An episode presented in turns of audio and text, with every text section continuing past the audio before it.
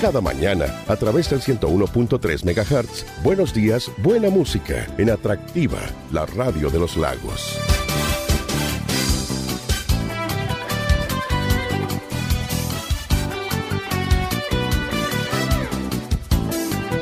Buenos días, buena música, soleada mañana es la que tenemos en Los Lagos, acá en el sur de Chile, en nuestra región de los ríos. Se lo cuento a nuestro entrevistado que ya está en la línea con nosotros a las 11 de la mañana con 6 minutos y medio. Voy a saludar rápidamente al doctor Alejandro Corbalán científico ACDIS, médico de la Pontificia Universidad Católica de Chile, un experto ahí en el estudio del cáncer gástrico y, su interés la detección temprana del cáncer. ¿ah? Ya le voy a estar preguntando ahí otros temas también, pero antes que todo el saludo, doctor Crobalán, gracias. ¿Cómo está? Hola, buenos días. Hola, buenos días. Gracias por la invitación. Bueno, hay un tema relevante ahí, inquietante además, de parte de eh, muchos usuarios, que tiene que ver con esto de las listas de espera, doctor, ¿cierto? Para endoscopía, para ir detectando cáncer gástrico y, lesiones precursoras o, premalignas también, ¿no? Lo conversábamos ahí previo a salir al aire. ¿Cómo va eso? Bueno, el, hoy día la lista de espera eh, endoscopía eh, han aumentado en relación a lo que ya existía previamente y es consecuencia de, la pandemia coronavirus. Eh, y lentamente se está reactivando eh, esta postergación que fue obligatoria, digamos, eh, por, por, un tema de, salud pública. Pero claro, ha aumentado importantemente en, en los últimos meses. Así que es un tema que está en desarrollo todavía. Sí, sobre todo, digamos, este año, ¿no? Con el, tema de la pandemia, con COVID-19. Eh, pero independiente a eso, eh, el, tema de las listas de espera es un tema recurrente y es un tema que está en boca de muchos usuarios, no tan solo este año, digamos, sino que eh, en forma constante, ¿no? Bueno, en ese sentido, la, la, la Chilena de Endoscopía ha hecho esfuerzo desde el año 2016 por bajar la lista de espera de endoscopía y, anualmente hace campañas y este año no pudo hacer campaña por, por, la pandemia, pero anualmente eh, han hecho campañas en la región de la Araucanía, en el, en el en Nueva Imperial, en Victoria y eh, Y eso ha logrado bajar importante, el número importante la endoscopía, eh, la lista espera endoscopía, es el, el, el, el recurso eh, obligado para hacer el diagnóstico de cáncer gástrico, que es la lesión más grave del estómago. Sí, em, este tema del cáncer en sí, sobre todo el cáncer gástrico, debe ser muy complejo, sino uno de los cánceres más, más potentes en, en, el país, no subestimando los demás cánceres, ¿no? Pero em, nosotros, bueno, en nuestra región de los ríos quisiéramos saber, no sé si usted tiene o maneja algún tipo de, de datos, bueno, usted es investigador, pero seguramente debe manejar algún tipo de datos por región, ¿no? Eh, nosotros somos una región medianamente chiquita, eh, pero eh, seguramente hay índices o hay eh, algún tipo de porcentaje que, que, llama la atención? Si lo comparamos con años atrás, ¿ha ido disminuyendo, ha avanzado? ¿Cómo, vamos? ¿Tiene algún dato referente a ello? Sí, bueno, el cáncer gástrico en general es una enfermedad bastante compleja porque, porque tiene una exposición al ambiente muy muy cercana. Si uno piensa el estómago, es un órgano que está constantemente expuesto al, al, medio ambiente. El pulmón y el estómago son como dos órganos que prácticamente son como de, choque.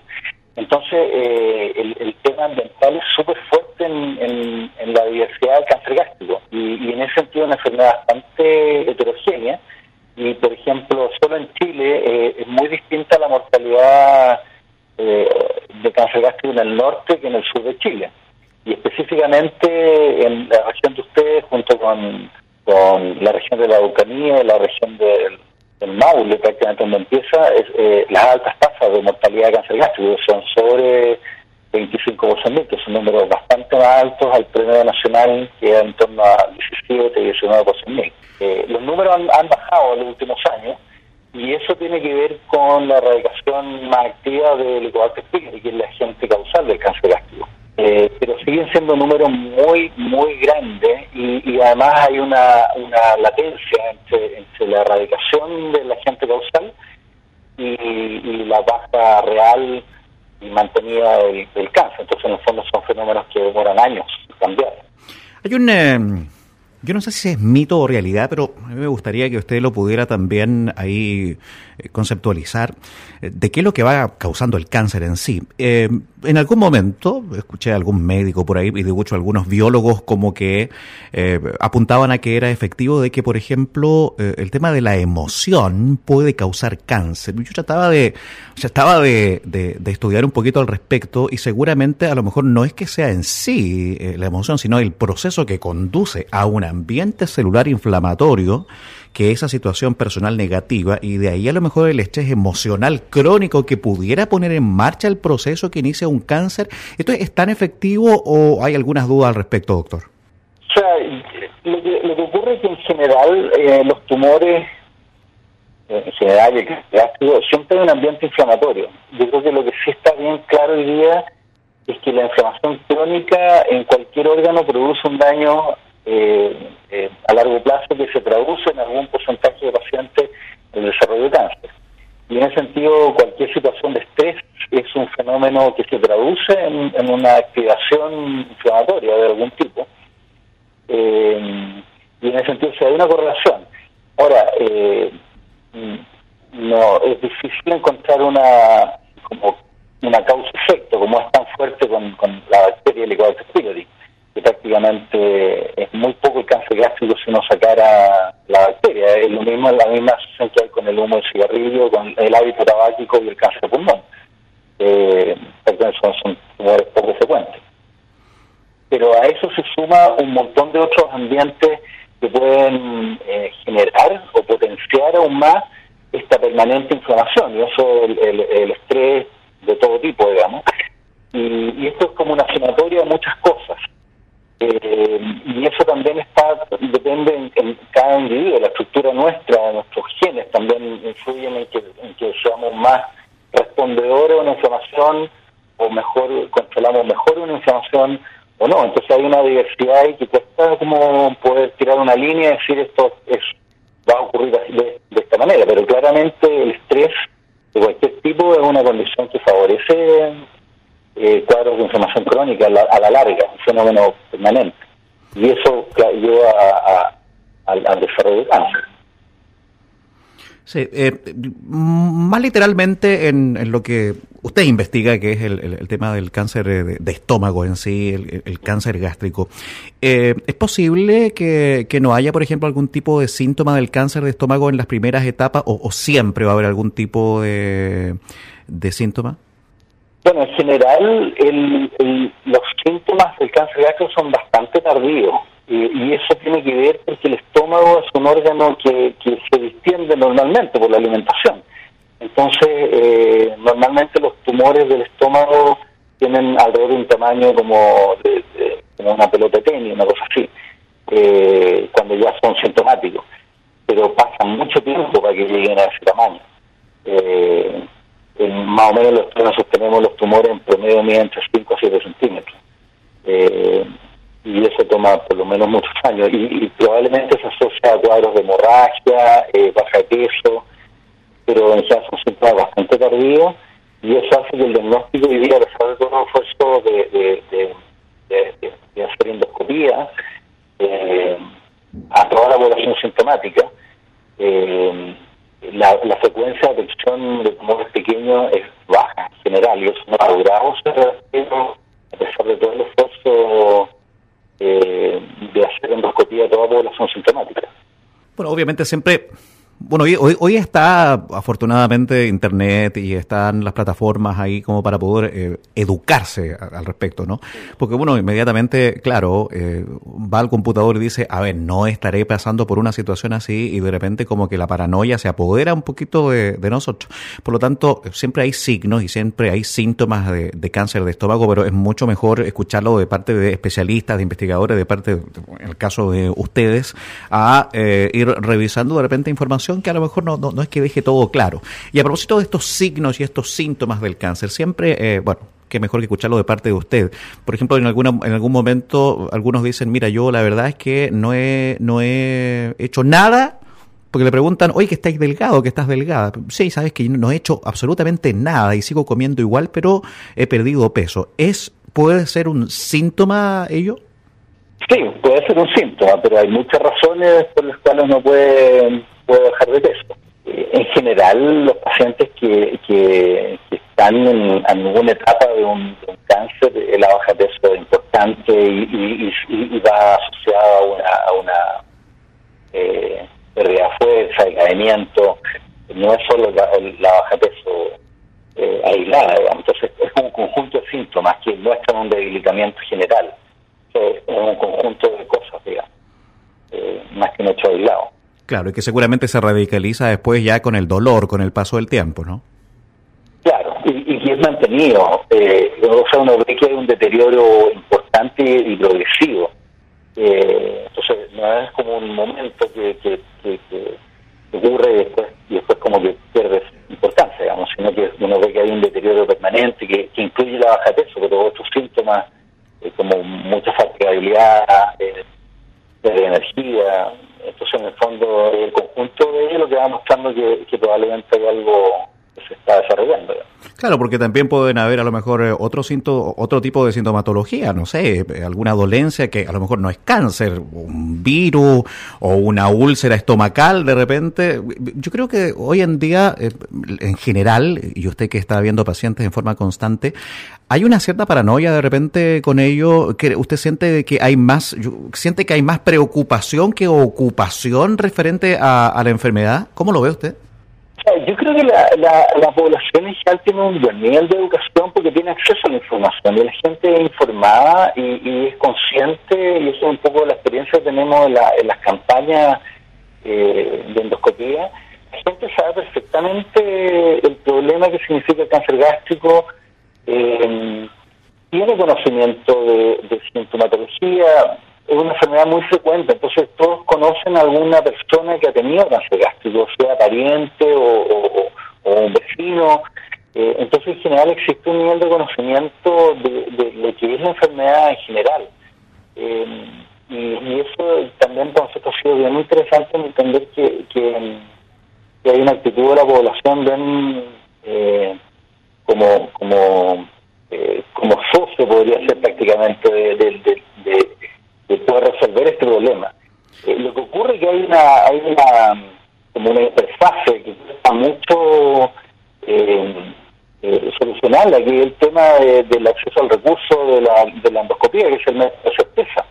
Eh, y eso es un problema de, de, un recurso que es limitado, es muy caro, o sea, una endoscopía requiere equipo médico, requiere hospital, eh, entonces, ahí hay una especie como, como, como de puente que no se ha logrado construir entre la población y, los profesionales de la salud para, solucionar el problema. Pero yo diría que a los dos lados hay, hay un conocimiento muy eh, desarrollado de, esta enfermedad. Eh, pero pero no tenemos la solución todavía como para poder eh, bajar las cifras aún más de lo que ya está bajando, pero que va a ir tomando mucho tiempo y que siguen siendo muy altos. Sí, usted es investigador, doctor. Para los quienes se van integrando a la sintonía del matinal de Atractiva, estoy hablando con el doctor Alejandro Curbalán, es científico AGLI, es médico de la Pontificia Universidad Católica de Chile, un, experto ahí en el estudio del cáncer gástrico y, este interés, la, detección temprana del cáncer. Obviamente que cuando hablo de interés, ¿qué es lo que va ocurriendo con los eh, estudios para ir detectando? O sea, lo primero que usted me dice, claro, es que hay que generar, digamos, esta acción de eh, endoscopia. No hay otra posibilidad, ¿cierto?, de poder saber si efectivamente es cáncer gástrico o, no lo es. O viene usted o siente de que puede venir a lo mejor eh, algún estudio o alguna acción médica en el cual vaya a reemplazar la endoscopia para poder saber si es que la persona tiene cáncer o efectivamente esto tiene que seguir siendo así, o sea, la endoscopia como tal. O sea, yo, yo creo que... Eh, la endoscopía es como la herramienta definitiva por la implicancia que significa tener cáncer gástrico.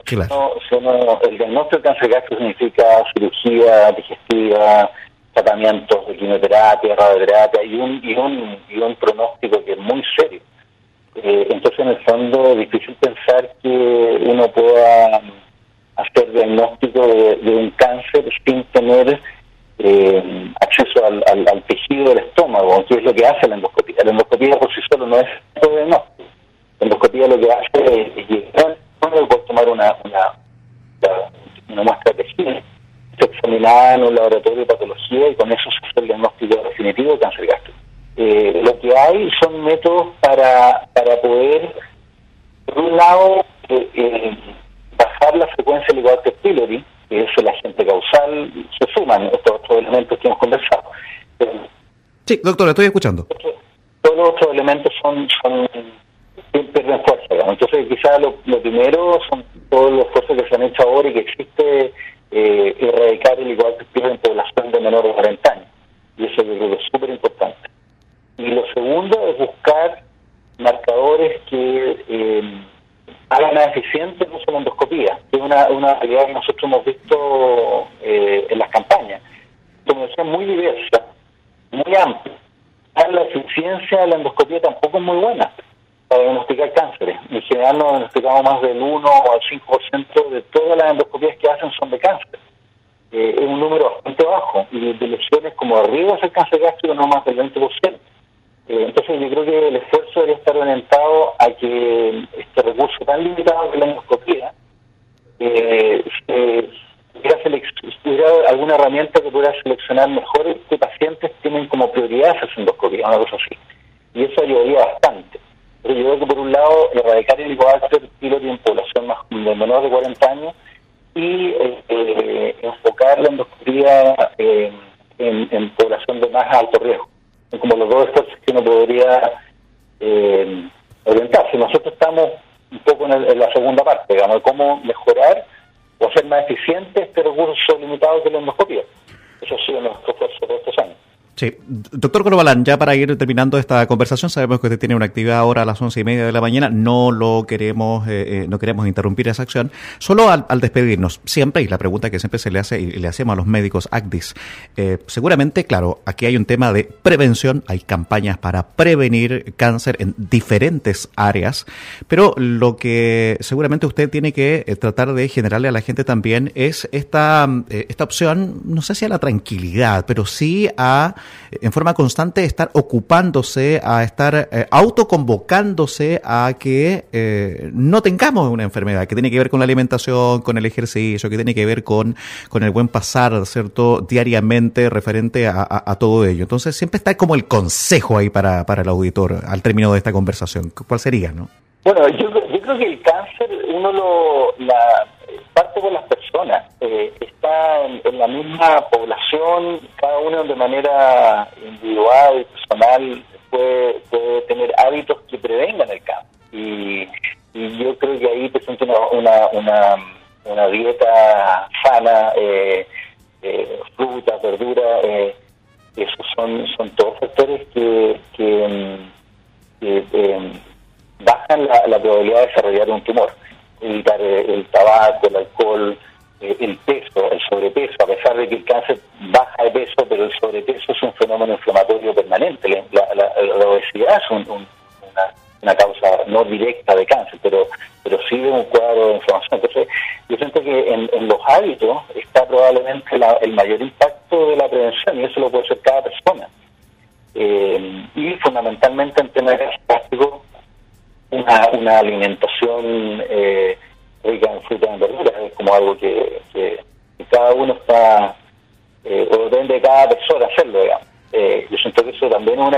de, la población. Así es, bueno, y la fruta y sobre todo la verdura, si le va a echar mucho aceite o le va a echar mucha sal a la ensalada, bueno, hasta, hasta, ahí no me llega también la, lo bueno, ¿no? El consumo de sal es otro factor que también induce cuadros de inflamación crónica yo siento que la dieta es un tema súper importante y que depende de cada uno. Y, ahí hay una acción preventiva, digamos. La endoscopía ayuda a diagnosticar cuando las cosas ya ocurrieron, pero está en uno prevenir que eso no ocurra. Y eso, eso sí lo puede hacer cada persona. Doctor Corbalán, le agradezco enormemente esta conversación con, eh, con los medios informativos. Ustedes están además eh, conversando con, eh, con radios del norte, de la zona central, de la zona sur del país. Qué bueno que estén llanos a recibir nuestro llamado desde el sur de Chile, desde nuestra región de los ríos, desde esta comuna tan linda que es Los Lagos y desde, Radio Atractiva, el matinal de nuestra radio y, esta conversación con usted. Muchas gracias. Muchas gracias, muchas gracias por esta invitación. Gracias. Hasta luego.